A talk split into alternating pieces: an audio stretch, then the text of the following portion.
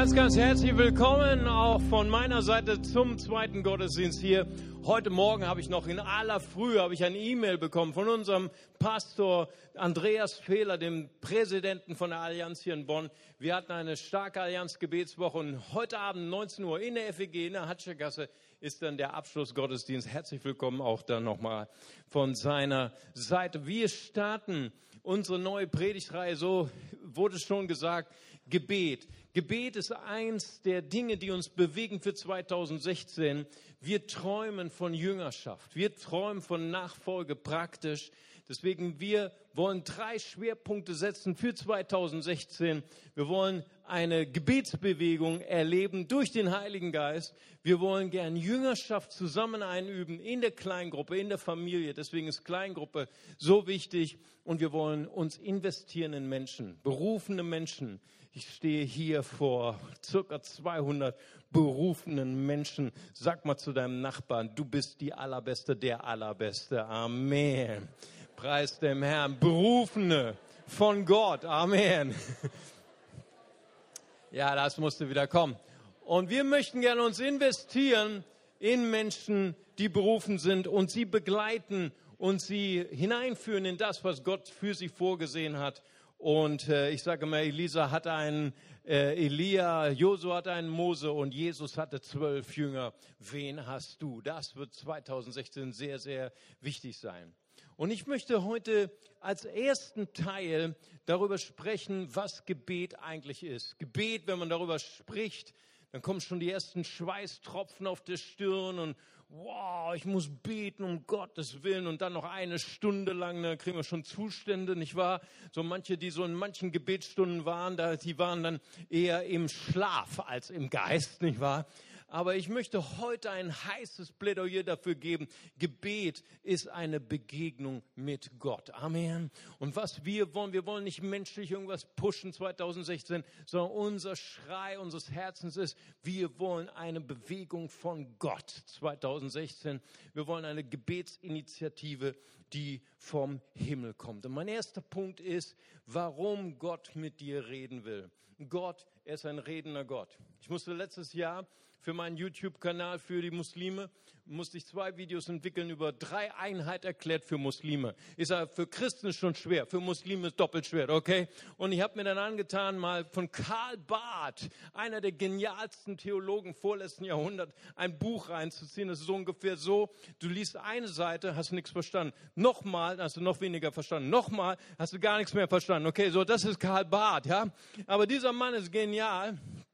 Er sagt auf der ersten Seite seiner Dogmatik, hat er gesagt, hat mal, war mal auf so einem theologischen Kongress und hat die anderen Kollegen ge, geärgert, indem er gesagt hat, ich kann die Dreieinheit beweisen mit einem Satz und der lautet, Gott redet. Hast du wieder nichts verstanden? Ich zuerst auch nicht, keine Angst. Okay, Gott redet, was meint er damit? Er sagt, wenn Gott ewig ist, wenn Gott immer der gleiche ist, weil er verändert sich nicht, es gibt keine Entwicklung in Gott, und er ist derselbe gestern, heute und in alle Ewigkeit, dann redet er nicht nur erst, seitdem er mit dem Menschen durch den Garten Eden spaziert ist. Dann redet er nicht erst, als er die Schöpfung ins Sein gerufen hat und gesprochen hat, es werde Licht. Bumm, und dann gingen die Lichter an. Obwohl noch nicht mal die Sonne da war und der Mond, aber das ist ein anderes Thema. Sondern Gott spricht schon von aller Ewigkeit her. Das heißt, Gott ist ein Gott. Wir haben nur einen Gott, aber in drei Dimensionen. Gott, der Unsichtbare, der Redende, der Vater. Gott, der sichtbar gewordene in Christus, die Botschaft, die geredet wird. Und Gott, der Hörende, der Transzendente, der Heilige Geist. Das heißt also, Gott da ist in ein innertrinitarischer Dialog. Hast du auch noch nie gehört, ne? Äh, kein, kein Problem. Ich erkläre dir, was das ist. Das hast du jeden Tag, jeden Morgen hast du das. Wenn bei dir der Wecker klingelt, bei mir hat heute Morgen um 5 Uhr geklingelt, ich weiß nicht wann bei dir, wahrscheinlich so. Ihr seid ja die, die das Leben leben, ne? 12.30 Uhr Gottesdienst. Hey, das Leben ist schön. Amen. Schon mal erst schön fett gefrühstückt und ausgeschlafen. Nur Frühstück im Bett. Amen. Aber pass mal auf, wenn morgen Montag ist und dein Wecker klingelt morgens um 6 Uhr oder 7 Uhr, dann, dann sagt dein Körper, fängt an zu reden. Mario, ich will nicht aufstehen, okay? Und dann spricht deine Seele, du musst aufstehen, du musst zur Arbeit. Oder wenn du zum Gottesdienst gehst, dann schaltet sich dein Geist auch noch ein in das Gespräch. Geh zur Gemeinde, das tut dir gut, mein Sohn. Amen. So, und da hast du einen innertrinitarischen Dialog in dir und deswegen gibt es auch in Gott einen Dialog und doch sind sie eins. Amen. Gut, aber wir lassen das Thema und wir kommen zu einem neuen, weil Gott ist ein redender Gott und er liebt es, mit seiner Schöpfung zu sprechen. Er hat Gott geschaffen. Weißt du, was das Lieblings, die Lieblingsbeschäftigung war von Gott und Adam und Eva? Sie sind spazieren gegangen im Paradies und sie haben sich unterhalten. Stundenlang, stundenlang. Gott liebt es, mit dir zu sprechen. Und Gebet ist nicht eine religiöse Tat, wo wir irgendwie etwas abspulen oder irgendwelche Sätze vorlesen, sondern Gebet ist ein, ein Rendezvous mit dem Heiligen Geist. Amen. Eine Begegnung mit dem lebendigen Gott. Zu sprechen mit Gott. Gottes Reden zu hören in unserem Leben, es gehört zu unserer Identität. In Römer 8, Vers 14 heißt es, denn so viele durch den Geist Gottes geleitet werden, die sind Söhne Gottes. Ich füge hinzu, sind Töchter Gottes. Amen. Das heißt also, wenn wir, wenn wir Gottes Stimme hören, wenn er uns leiten darf, das gehört dazu, dass wir Söhne und Töchter Gottes sind. Im 1. Johannes 2, Verse 13 und 14, das schreibt Johannes, ich schreibe euch, ihr Väter. Hier sind auch Väter und Mütter des Geistes. Amen. Weil ihr den erkannt habt, der von Anfang an ist. Hier spricht es nicht von einem Erkennen in intellektueller Weise. Ich habe irgendwas gelernt, ich weiß irgendwas von Gott, sondern Erkennen einer Intimität, ein Wissen, ich weiß, wer Gott ist. Und diese, diese Begegnung, diese Intimität mit Gott, die macht dich fruchtbar die macht dich zu einem Vater, zu einer Mutter in Christus. Amen. Da, da geschieht etwas in deinem Leben. Da, wird, da geschieht Fruchtbarkeit, da geschieht Leben in deiner Ehe, in deiner Familie, in der Gemeinde, in dem, was du tust. Du wirst eine Frau, ein Mann sein des Gelingens. Amen. Preis dem Herrn. So auch David. David, er war ein Mann nach dem Herzen Gottes. Warum? Weil Gebet war für ihn nicht ein, ein formale Pflicht, die er abzuleisten hatte. Er traf Gott, wie wenn man einen Freund trifft. Es heißt über Abraham, dass er ein Freund Gottes genannt wurde. Jakobus 2, Vers 23. Und weißt du, wenn Gott David traf, so muss man eigentlich richtig sagen, wenn Gott dich trifft, dann ist es eine Begegnung, die uns erfrischt, die uns Kraft gibt für den ganzen Tag, die uns verändert für unser ganzes Leben. David, der, er betet im Psalm 90, Vers 14, sättige uns am Morgen mit deiner Gnade. Was im Hebräischen steht hier, sättige mich am Morgen mit deiner Chesed. Die Chesed, das ist, weißt du, das ist ein hebräisches Wort, was so viel Bedeutung hat mit deiner Liebe, mit den Emotionen Gottes. Wusstest du, dass Gott Gefühle hat? Amen. Preis dem Herrn, das können nur wir Brasilianer verstehen, weißt du. Preis dem Herrn, Gott hat Gefühle, Gott liebt dich brennend. Und David betet, Gott, sättige mich mit deiner Liebe am Morgen, dann werden wir jubeln und jauchzen und uns freuen in allen unseren Tagen. Amen. Du hast vielleicht heute Morgen gefrühstückt im Bett oder außerhalb des Bettes. Du wirst bald wieder hungrig sein. Aber wenn du von dieser Liebe nimmst und von dieser Liebe gesättigt wird, das wird durchhalten bis zum Freitag. Amen. Vom blauen Montag bis zum Freitag. Amen. Und dann ist schon wieder Wochenende. Preis dem Herrn. Weißt du, wenn David Gott begegnet ist, er suchte bewusst das Reden Gottes. Er suchte bewusst die Führung Gottes in seinem Leben. Er betet im Psalm 139, Vers 24, da sagt er, erforsche mich Gott und erkenne mein Herz, prüfe mich und äh, erkenne meine Gedanken. Was wir hier ist das hebräische Wort von prüfen, so wie man Gold prüft. Hier sind die Goldmacher unter uns angesprochen. Weißt du, Gold prüft man, indem man es erhitzt, indem man es schmilzt. Also wortwörtlich übersetzt heißt es, schmilz mein Herz, erhitze mein Herz. Oder der Rheinländer sagt, zeig mir, aus welchem Holz ich geschnitzt bin, okay? Zeig mir, wer ich bin und sieh, ob ein Weg der Mühsal bei mir ist und leite mich auf dem ewigen Weg. Ein, ein merkwürdiges Gebet.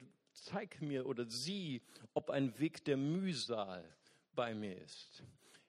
Wortwörtlich übersetzt heißt es hier, zeig mir, ob ein Weg der Abgötterei in meinem Leben ist. Das kann man noch weniger verstehen.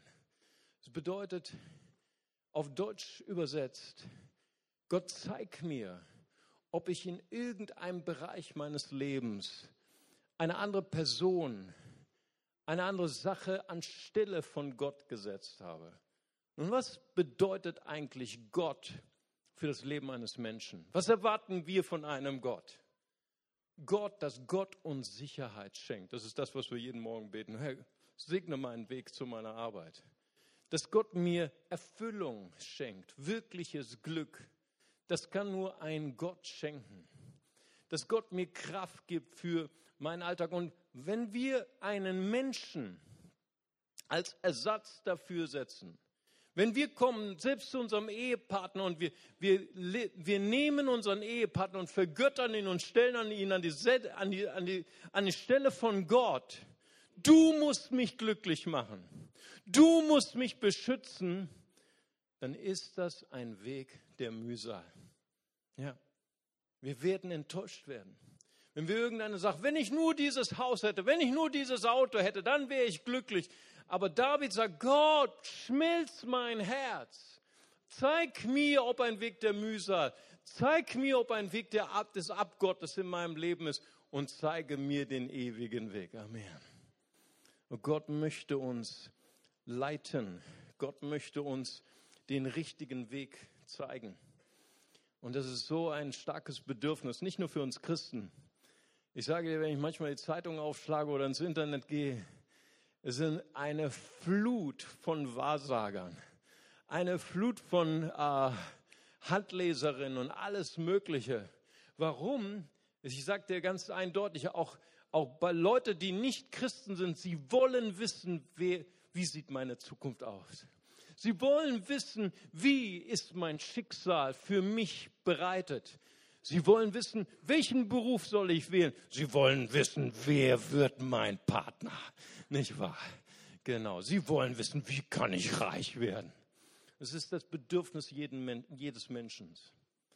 Weißt du, und, und dieses Bedürfnis, wenn, gerade wenn Leute Gott nicht kennen, dieses Bedürfnis ist unstill bei ihnen. Wie wird meine Zukunft aussehen? Wie ist mein Weg beschaffen für mich? Und weißt du, es gibt für Christen gibt es vier verschiedene Wege, wie wir Gottes Willen, Gottes Stimme für unseren Alltag, für unser Leben, für unseren Lebensweg erkennen. Der erste, und das muss gesagt werden, das ist der, der üble Weg, der schlechte Weg. Ja. Und ich glaube, es ist, es ist wichtig, dass auch gerade junge Christen, die, die äh, einfach Gottes Wort noch nicht so erfahren sind, auch das wissen. Was du, viele, viele Menschen, gerade auch, und das ist mir aufgefallen, gerade in den neuen Bundesländern, wo über 90 Prozent der Menschen Atheisten sind, sind total offen für das Spirituelle, sind total offen für Magie, für Zauberei, für Wahrsagerei. Wir waren einmal in Cottbus vor viele, viele Jahre schon her. Und dann kam ein junges Mädchen, sie kam zu unseren Straßengottesdiensten und sie hat uns erzählt, was ihr Schicksal war. Und ihr Schicksal war ein hartes Schicksal. Sie hat sich verliebt in die Liebe ihres Lebens. Dieser junge Mann hat sie verlassen und sie war so kaputt und sie war so am Ende des Lebens. Sie dachte, sie steht vor den Scherben ihres Lebens, geht nicht weiter und es ist zur Wahrsagerin gegangen. Und hat gefragt, wie wird mein Lebensweg aussehen? Und diese Wahrsagerin hat sie verflucht und hat zu ihr gesagt, du wirst bald sterben. Und das war für sie, da ist wirklich die komplett ihre Welt zusammengebrochen. Und sie sagt, Mario, seitdem ich dort bei dieser Wahrsagerin war und diesen Fluch bekommen habe, ich kann nicht mehr schlafen. Aber dann haben wir ihr erzählt von Jesus Christus, dem Licht in der Finsternis, dem König aller Könige, dem Gott aller Götter, der jeden Fluch im Kreuz gebrochen hat. Amen. Und dann durften wir für sie beten und dann kam sie am nächsten Tag wieder und sagte, Hammer Mari, ich habe geschlafen wie ein Baby. Amen. Jesus macht uns frei von jedem Fluch der Finsternis. Er ist selbst das Licht in Person. Amen. Preis dem Herrn. Aber weißt du auch, auch Gläubige fallen oft in diese Falle. Wir denken an Saul. Er hatte keine Herzenskommunikation mit Gott. Und weißt du, wenn Menschen nicht mehr sprechen mit Gott, dann suchen sie andere Quellen. Saul, als er nicht mehr mit Gott sprach wie einem Freund, ging er zur Wahrsagerin. Kurz darauf verlor sein Leben. Ich sage dir, das ist der Weg, der in den Tod führt. Und so spricht es auch im Wort Gottes 3. Mose 1931. Ihr sollt euch nicht zu den toten Geistern oder zu den Wahrsagern wenden. Ihr sollt sie nicht aufsuchen, denn ich bin der Herr, euer Gott. Amen. Preis dem Herrn. Und ich sage das nicht, um Leute zu verdammen. Ich sage es nicht, um Leute zu verurteilen, sondern ich sage, hey, hier ist das Licht Jesus Christus. Er kann alles vergeben, auch unbewusste Sünden, und er kann uns frei machen und uns in die Wahrheit führen. Aber es gibt dann auch die unsicheren Wege. Viele, viele Christen, sie sehnen sich danach, Gott, ich möchte deine Stimme hören. Gott, ich möchte deinen dein Willen erkennen für mein Leben. Und sie suchen die unsicheren Wege. Ja, und da gibt es so viele. Ich glaube, einige muss ich sogar erklären, weil sie so verrückt sind für manche neue Christen unter uns. Der erste ist das Fließ auslegen. Ja, viele, die vielleicht neu sind im Glauben, die wissen noch nicht, was das bedeutet. Das Fließ auslegen, das ist aus dem Alten Testament Gideon.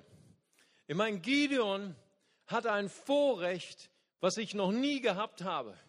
Ich bin noch nie persönlich einem Engel begegnet. Ich glaube, dass es Engel gibt, aber mir ist noch nie ein Engel begegnet. Viele meiner Pastoren, äh, Kollegen, die haben das schon mal erlebt. Wow, ich beglückwünsche sie, ich beneide sie. Ich hätte mir das mal gewünscht als junger Mann, als ich noch nicht Pastor war, dass mir auf dem Münsterplatz ein Engel begegnet wäre, mit seinen Augen eingebrannt hätte in die Steine vom Münsterplatz. Was ist deine Zukunft? Pastor. Endlich hätte ich es gewusst. Ne? Leider, das habe ich nie erlebt. Aber Gott hat mich trotzdem geführt. Amen. Preis dem Herrn. Aber Gideon hat das gehabt. Gideon begegnete einem Engel.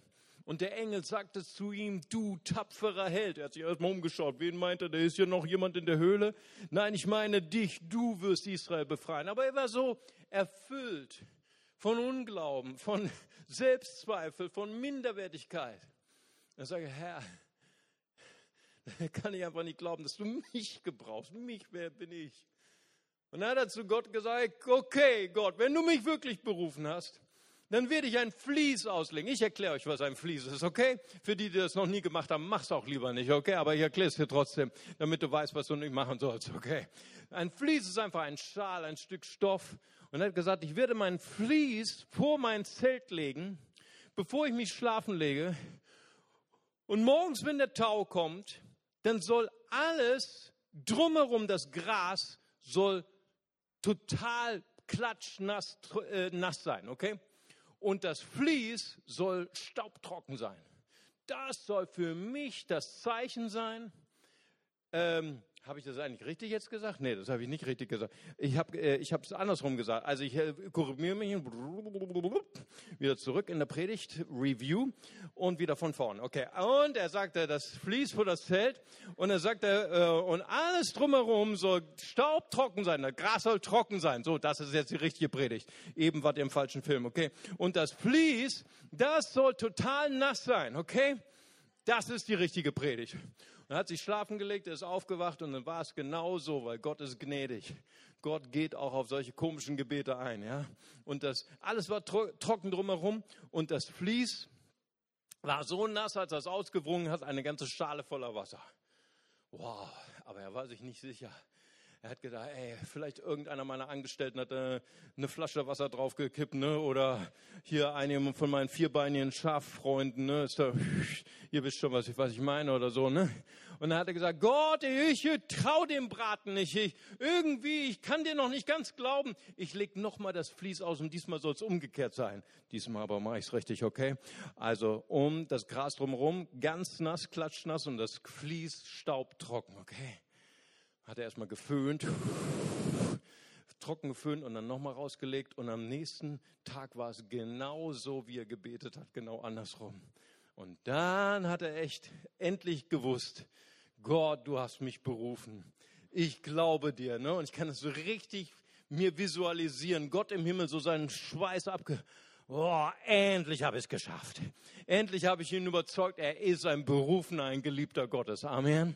Preis dem Herrn. Also wenn du auch so jemand bist, hey, keine Angst, Gott wird auch mit dir fertig. Amen.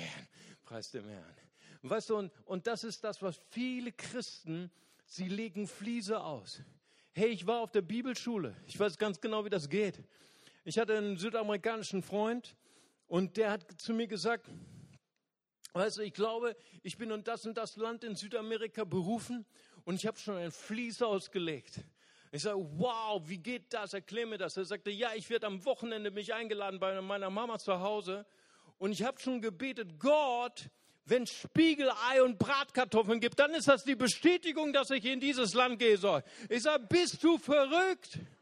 Du willst dein Leben, deine Berufung willst du in ein Spiegelei legen bist du noch ganz bei Trost. Und was ist was passiert, wenn deine Mama Würstchen und Sauerkraut macht? Fährst du dann nach Bayern als Missionar oder was?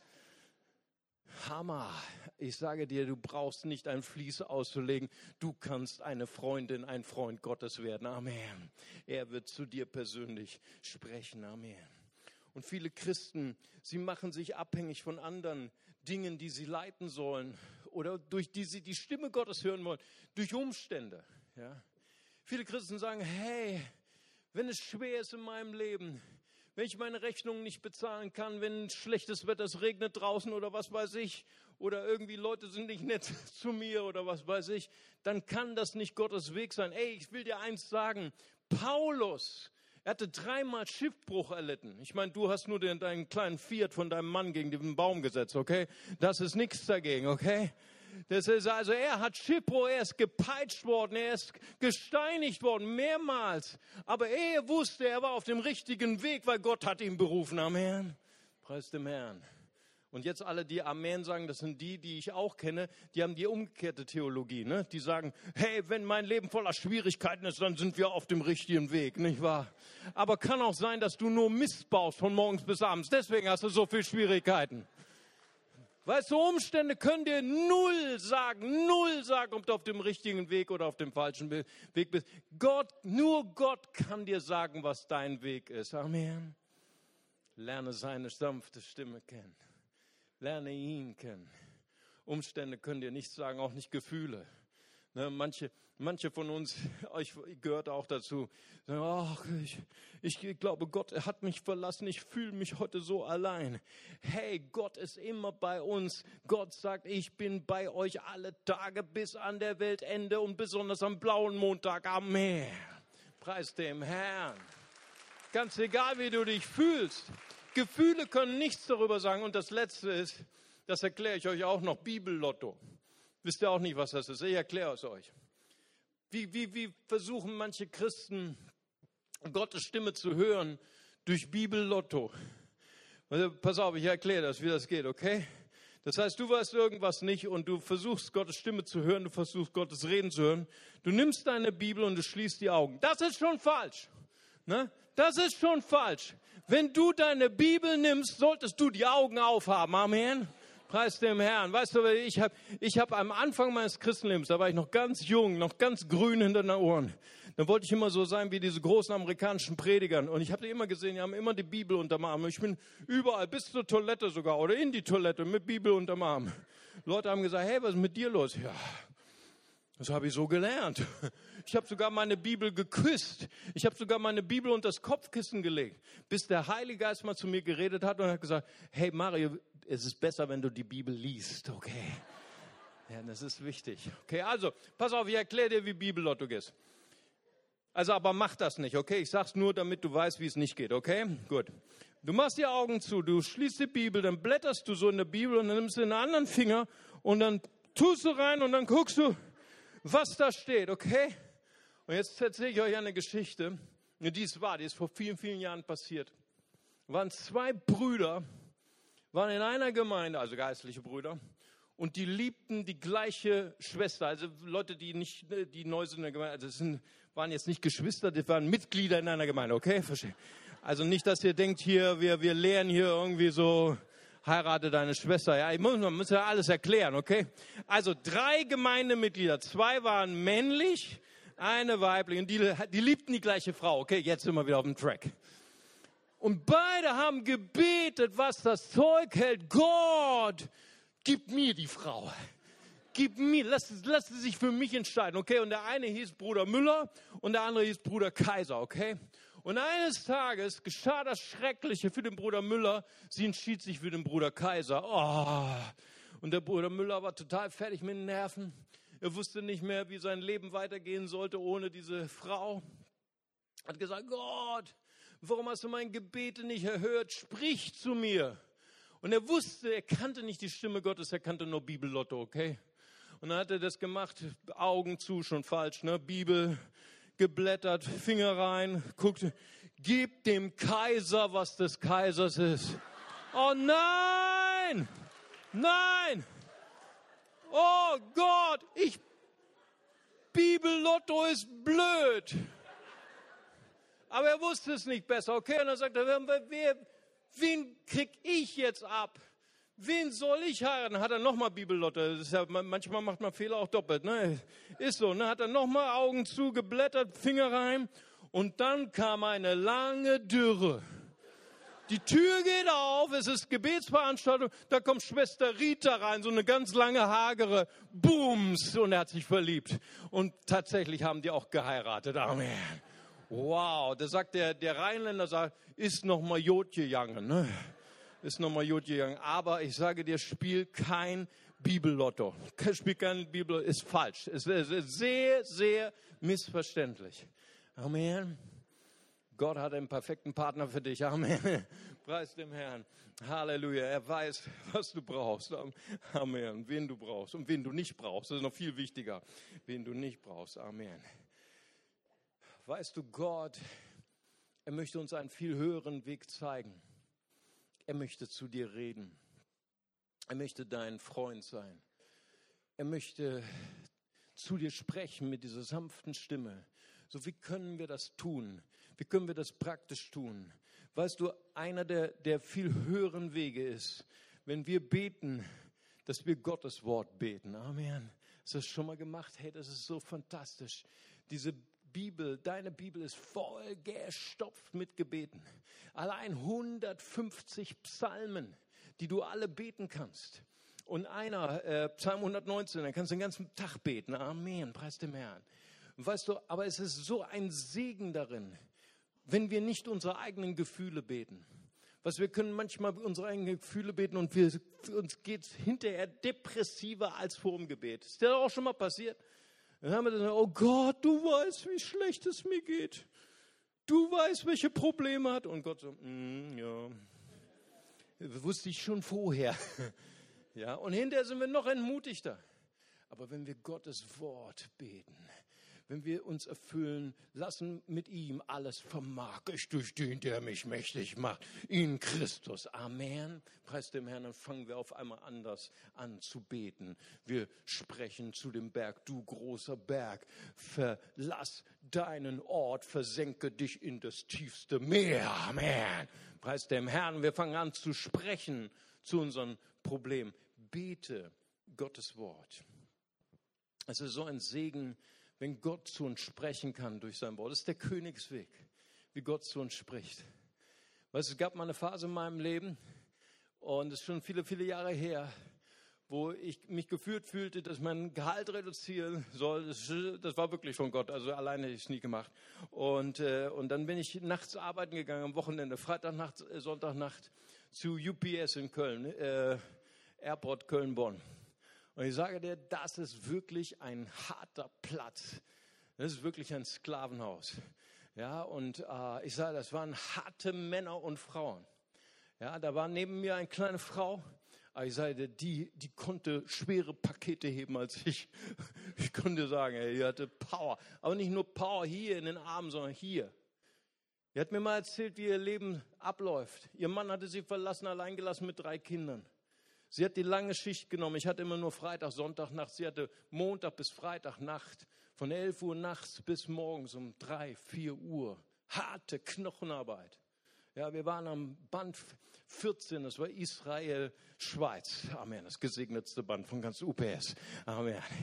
Und dann, dann hat sie jetzt, dann ist sie morgens um drei, vier Uhr, hatte sie Feierabend, ist sie nach Hause, hat sich zwei Stunden hingelegt, dann hat sie um sieben Uhr ihre Kinder geweckt, dann hat sie Frühstück gemacht, sie für die Schule fertig gemacht, hat sie noch mal kurz hingelegt, dann hat sie gestaubsaugt, Essen gekocht, ihre Kinder empfangen, Hausaufgaben gemacht, noch mal kurz sich hingelegt und dann ist sie wieder zu UPS. Ich sage dir, das waren harte Typen.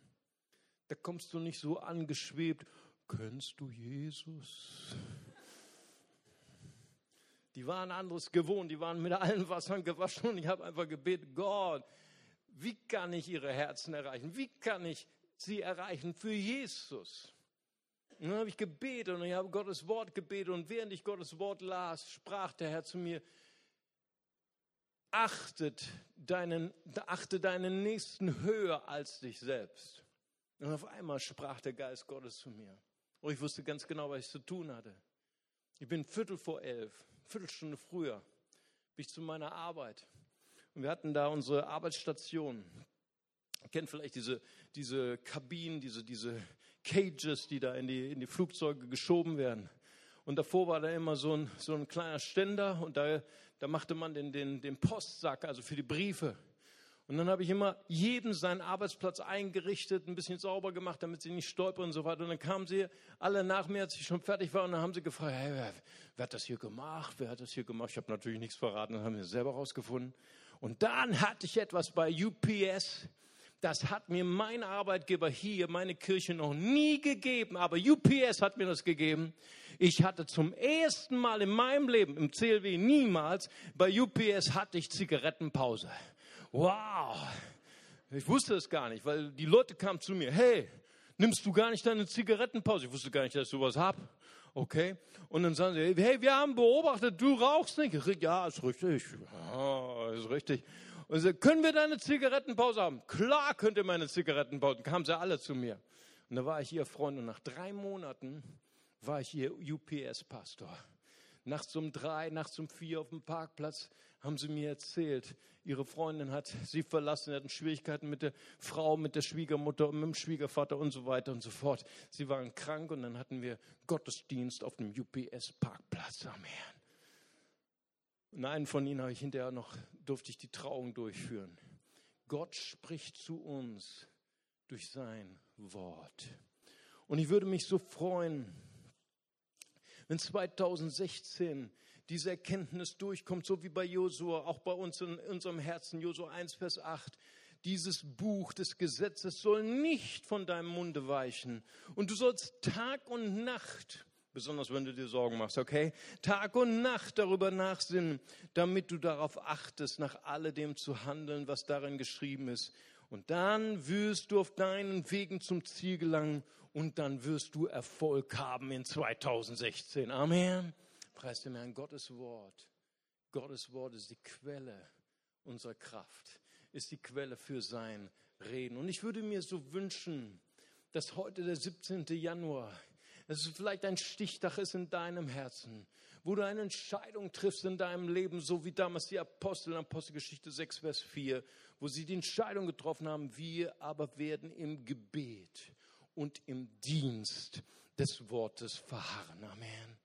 Ich möchte euch so gern herausfordern, sagen, werde eine Dienerin, ein Diener Gottes.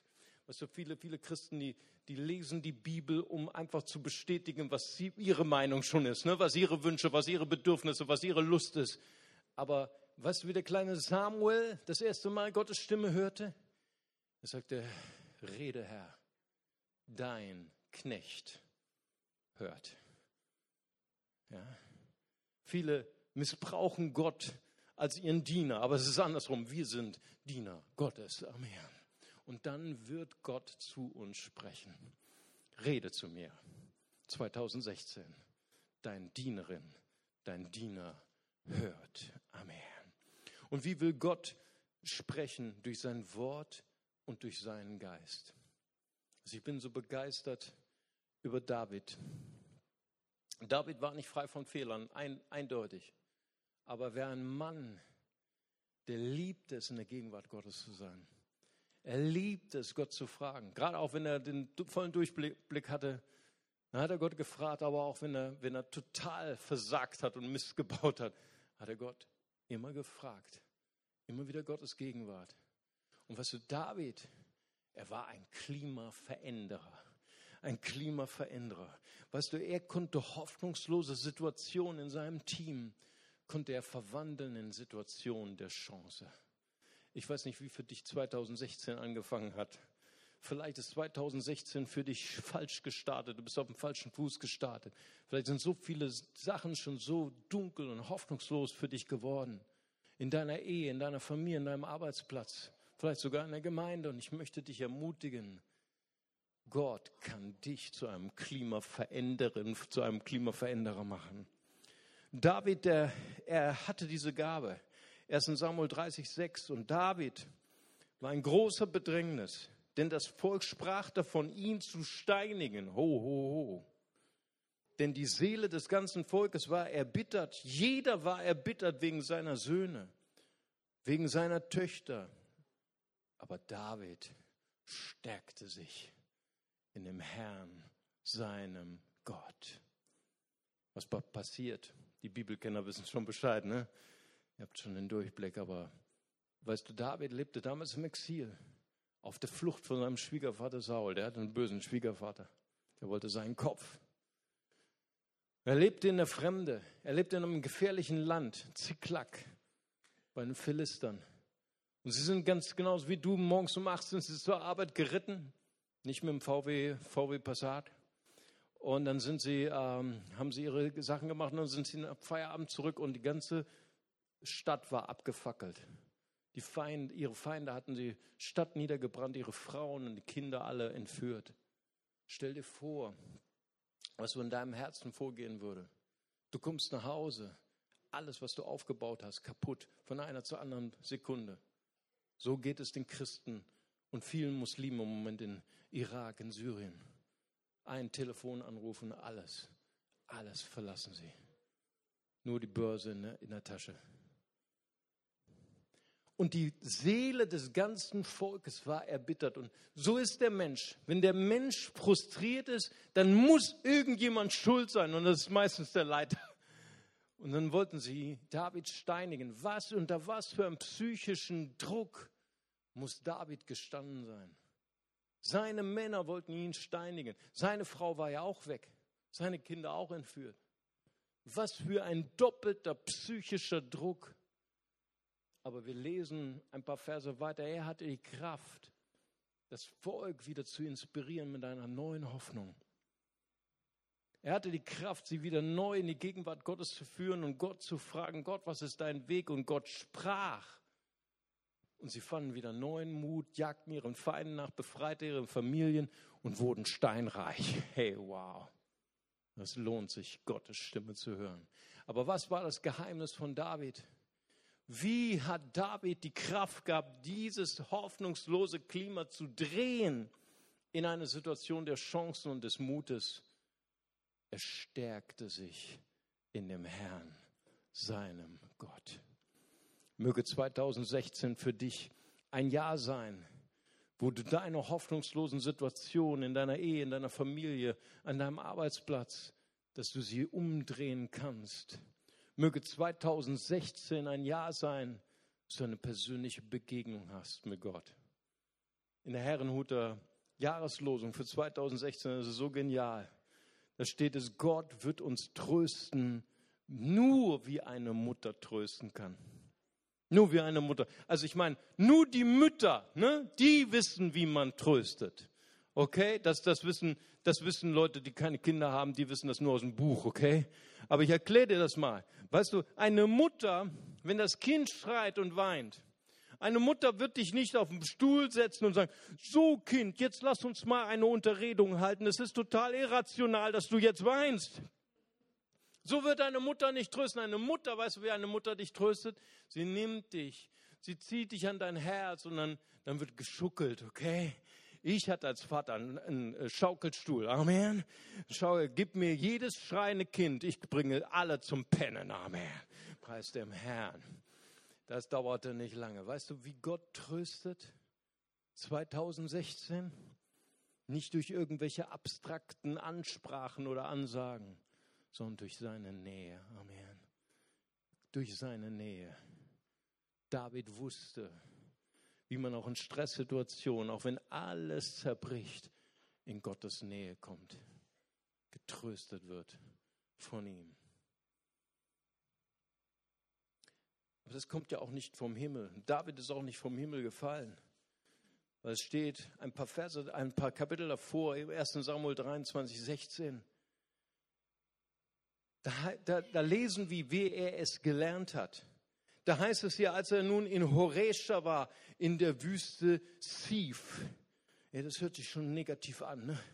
Wüste, der Rheinländer sagt im, in der Wüste Sif, ne? im tiefen Sif. Hey, das war kein guter Ort, wo er war. Er war noch nicht freiwillig in der Wüste. Er war auf der Flucht vor seinem Schwiegervater. Er hatte Angst, sein Leben zu verlieren. Er war im Sif, Möge. Und weißt du, was dann passiert? dann heißt es hier, als er in der Wüste Sif war, kam Sauls Sohn Jonathan zu ihm und ermutigte ihn, Gott zu vertrauen. Hab keine Angst. Oder in der Elberfelder heißt es, und Jonathan erstärkte seine Hand in Gott. Amen. Weißt du, wie David gelernt hat, Gottes Gegenwart zu finden, auch selbst im Stress? Er hatte einen guten Freund. Möge 2016 ein Jahr sein, wo Gott dich beschenkt mit einer guten Freundin, mit einem guten Freund, mit einem Wegbegleiterin, einem Wegbegleiter, der dir zeigt, wie man die Krisen deines Lebens durchschifft und Gottes Trost findet. Amen. Ich würde gerne, dass wir unsere Augen schließen und ich würde gerne für uns beten.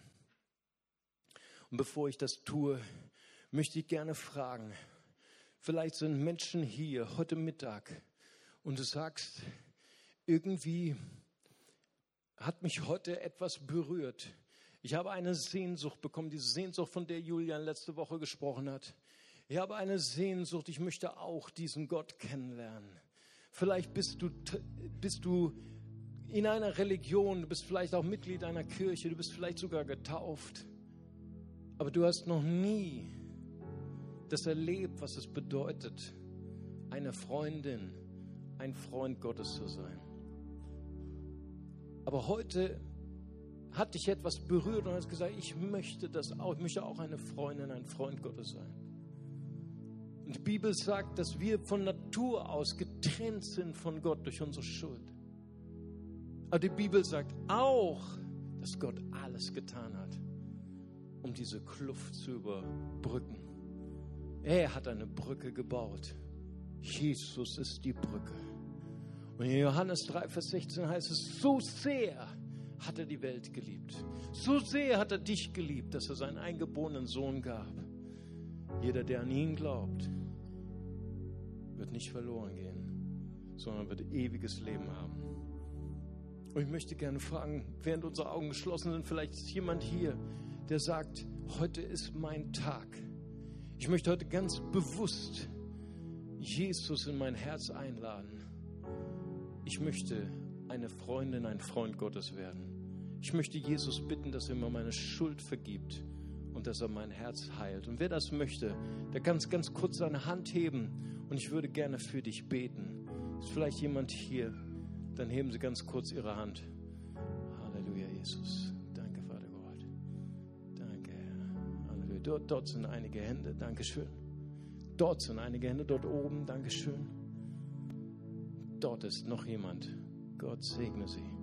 Preis dem Herrn. Ich warte noch einen Moment, weil das manchmal ein bisschen dauert mit den Kopfhörern. Ist noch jemand da, der sagt, heute ist mein Tag, heute möchte ich Jesus Christus mein Herz schenken, freiwillig. Ich möchte Jesus wählen als meinen Herrn und Heiland. Ich habe die Hände dorthin gesehen, wunderbar. Eine Freude im Himmel. Ist noch jemand da? Dort oben, die Hand habe ich gesehen. Und dort hinten ist noch eine Hand. Und noch eine Hand. Wow. Das ist Freude im Himmel. Noch jemand da? Dann heben Sie ganz kurz Ihre Hand. Ich würde gerne auch für Sie beten. Wow, ich habe die Hand gesehen. Dankeschön. So viele Hände. Komm, wir stehen gemeinsam einmal auf und wir beten zusammen als ganze Familie mit unseren kostbaren Menschen, die heute den Mut gehabt haben, ihr Leben Jesus zu geben. Wir beten zusammen. Vater im Himmel, danke, dass du mich liebst. Danke, dass du dich für mich entschieden hast. Herr Jesus Christus, du bist für mich gestorben und auferstanden. Vergib mir meine Schuld. Ich wähle dich jetzt als mein Retter und Herrn.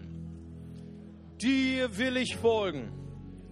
Amen. Amen. Lass uns jetzt mal einen Applaus geben. Amen. Amen. Herzlich willkommen. Herzlich willkommen, Ellen Westellen. Preis dem Herrn. Hosh Hamadi, preis dem Herrn. Herzlich willkommen in der Familie Gottes. Die Bibel sagt, jeder, der jetzt eine Entscheidung getroffen hat für Jesus, der ist in der Familie Gottes und wir sind Brüder. Amen. Preis dem Herrn. Alle, die sich gerade gemeldet haben, ich lade euch ein, meine Freunde zu besuchen. Meine Freunde vom, vom Next Step Team, die sind da oben auf der Empore bei diesen Tischen und die würden sich so freuen, ihnen etwas zu schenken, ihnen zu helfen, den nächsten Schritt im Glauben zu gehen. Aber jetzt würde ich gerne, dass wir noch mal ganz kurz unsere Augen schließen.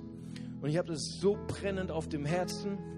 Ich glaube, Gott hat heute eine Sehnsucht in deinem Herzen geschenkt. Und hier sind Menschen, die sagen, ja, das wollte ich schon lange, ich wollte schon lange einfach diese Stimme Gottes hören lernen. Ich möchte, dass Gott zu mir redet. Ich habe so wichtige Entscheidungen in meinem Leben. Partnerschaft, Beruf, berufliche Entscheidung, familiäre Entscheidung. Ich brauche Gottes Reden heute ganz besonders. Und, und ich habe das so auf dem Herzen zu sagen, hey, wenn du möchtest, dass Gott zu dir spricht wie eine Freundin, wie ein Freund, dann komm einfach hier nach vorne. Wir wollen gerne für dich beten. Komm gerade jetzt, hab keine Furcht. Wir wollen dir die Hände auflegen. Wir wollen beten, dass der Geist Gottes dich berührt. Amen. Kommt einfach, stellt euch hier vorne hin, habt keine Furcht. Amen. Halleluja. Vater, ich danke dir dafür, Herr, dass du Menschen heute berührst, Vater, in Jesu Namen. Dass du Menschen heute hineinrufst, Herr, deine Freundin, deine Freunde zu sein, Vater, in Jesu mächtigen Namen, Herr. Und ich danke dir, dass, dass unsere Identität ist, Herr, dass wir geleitet werden durch den Heiligen Geist.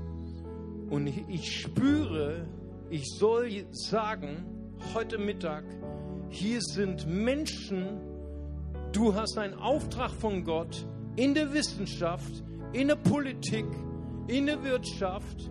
Und der Herr sagt zu dir, ich will dich gebrauchen in deinem Studium, in deiner Zukunft und ich werde das Gesicht von Deutschland verändern. Amen. Ich werde das Gesicht von Deutschland verändern. Ich spüre auch, auch, Leute sind hier für den geistlichen Dienst, aber ich soll ganz besonders beten für Leute, die gerade ein Studium gewählt haben, für, für diese drei Bereiche, Wissenschaft, Wirtschaft, Politik.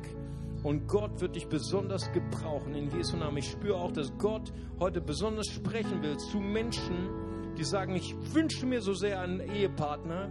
Ich weiß noch nicht, welchen Weg ich gehen soll. Ich bin gerade frisch Christ, aber Gott spricht du zu mir. Pas Pastor May, wo bist du? Okay, ähm, ich würde gern, äh, dass wir einfach beten, euch kurz berühren in Jesu Namen. Halleluja, Jesus. Danke, Herr. Halleluja, Jesus. Segne du, segne du jeden einzelnen Vater in Jesu mächtigen Namen. Halleluja, Jesus. Vater, ich danke dir, Herr, für mächtige Berufung, Herr. Berufung, die du ausgesprochen hast, Herr. Und ich danke dir, das, was du gesagt hast, Herr, in Jesu Namen, das wird eintreffen. In dem Namen Jesus. Halleluja. Vater, ich danke dir in Jesu mächtigen Namen. Vater, hier sind auch einige Gideons, ich weiß das. Hier sind manche, die zweifeln an sich, die zweifeln an dir, Herr. Aber ich danke dir, Herr, dass du sie heute überführen wirst durch deine Liebe und durch deinen Heiligen Geist. Und ich danke dir, Herr, dass hier das Potenzial steht, Herr, dass eine ganze Stadt verändern kann. Ich preise und ich lobe dich. Lass uns Jesus mal einen Applaus geben. Amen. Preis dem Herrn.